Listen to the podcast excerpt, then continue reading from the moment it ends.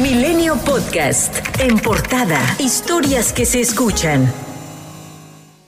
El Valle de México dispone de agua para 147 días, de acuerdo con cálculos de la Comisión Nacional del Agua, debido a la escasez de lluvias en la temporada pasada y la intensa sequía que azota la región de la cuenca del río Cutzamala, entre Michoacán y Estado de México. Según estimaciones del organismo de Cuenca Aguas del Valle de México, presentadas en noviembre pasado, de haber continuado con extracciones de 12 metros cúbicos por segundo, solo habría alcanzado a cubrir la demanda para cuatro meses y medio. Es decir, el líquido se agotaría el 20 de abril, por lo que se implementó un recorte de 3 metros cúbicos por segundo. Con un gasto de 9 metros cúbicos por segundo, la Conagua estimó que será el 26 de junio, cuando el sistema Cutzamala alcance su nivel más bajo, librando apenas el nivel mínimo de operación, con la esperanza de que en la temporada de lluvia se recupere el almacenaje de las presas. Un juez federal sobreselló la causa penal iniciada contra el abogado Juan Collado, ya que no existe delito que perseguir en el caso donde la Fiscalía General de la República lo imputó como probable responsable de los delitos de delincuencia organizada y operaciones con recursos de procedencia ilícita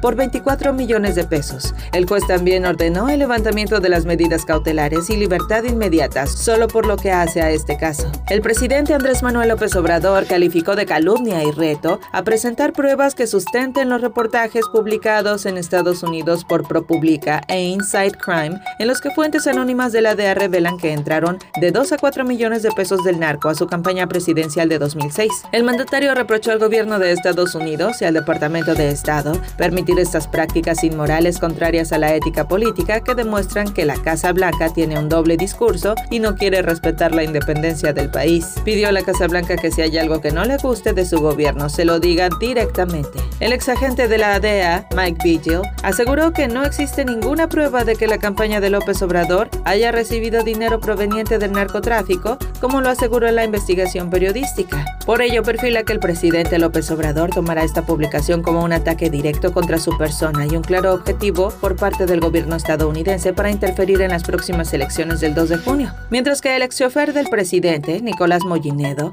catalogó como una publicación falsa este reportaje. Explicó que en la nota periodística de Tim Golden hay muchos datos que no cuadran, por lo que pidió a la ciudadanía analizar el texto para no estar fuera de contexto. Explicó que en ningún momento algún miembro de la DEA lo contactó en los años en los que dicha dependencia realizó la investigación 2011 y 2012 y que se enteró de todo el sábado pasado cuando el periodista le solicitó una entrevista sobre el presunto acercamiento que tuvo con integrantes de cárteles del narcotráfico, negó rotundamente esta información. Centrado en sí mismo, dado a no escuchar, extrovertido y polémico, el empresario y aspirante a político de 52 años, Pedro Segura Valladares, organizó un pequeño grupo de familiares disidentes de los 43 desaparecidos de Ayotzinapa, quienes han exigido la libertad del exalcalde de Iguala, José Luis Abarca, y que al ser inesperadamente invitado el 11 de enero pasado a una reunión del Comité de Madres y Padres de Ayotzinapa con la secretaria de Gobernación y otros funcionarios, hizo fracasar el encuentro. Además, sembró la duda sobre si el objetivo objetivo es dividir a los padres de los jóvenes desaparecidos o incluso suplantarlos. En 2021, Segura obtuvo el 6% de los votos como candidato a gobernador de Guerrero por los partidos del Trabajo y Verde Ecologista de México.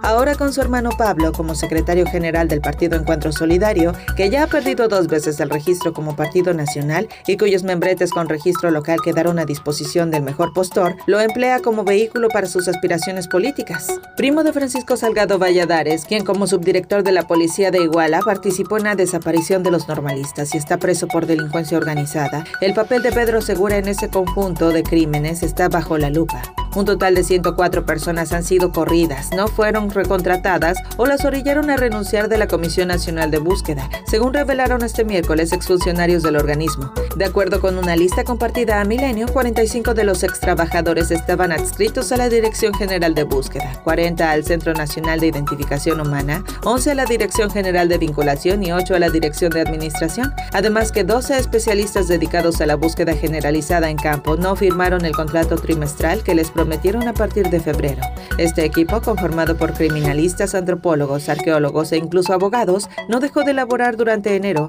aunque no tenían contrato, por lo que temen que no les paguen el mes. La banderada presidencial de la coalición Fuerza y Corazón por México, Xochil Gálvez, arrancó una gira por Estados Unidos, el estado 33, para reunirse con grupos de migrantes, atender entrevistas de medios internacionales y sostener encuentros con congresistas republicanos y demócratas, así como con representantes de alto nivel de las principales agencias de seguridad norteamericanas. A días de que el presidente envía al Congreso un paquete de reformas que incluye sumar extorsión y producción, distribución y enajenación de drogas sintéticas al catálogo de prisión preventiva oficiosa, así como desaparecer organismos autónomos y reguladores de energía, Morena y sus aliados requieren sumar a cualquier partido opositor para alcanzar mayoría calificada, pero Movimiento Ciudadano ya anunció que no acompañará esas propuestas. Y el diputado federal por Jalisco, Salvador Caro Cabrera, hizo oficial su salida de MC, además de que se incorporó al grupo parlamentario de Morena en la Cámara de Diputados. Sostuvo que se dio porque el partido se encuentra en un proceso de descomposición. Y el coordinador de los diputados de Morena, Ignacio Mier, lamentó la renuncia de Luis Espinosa Cházaro al PRD.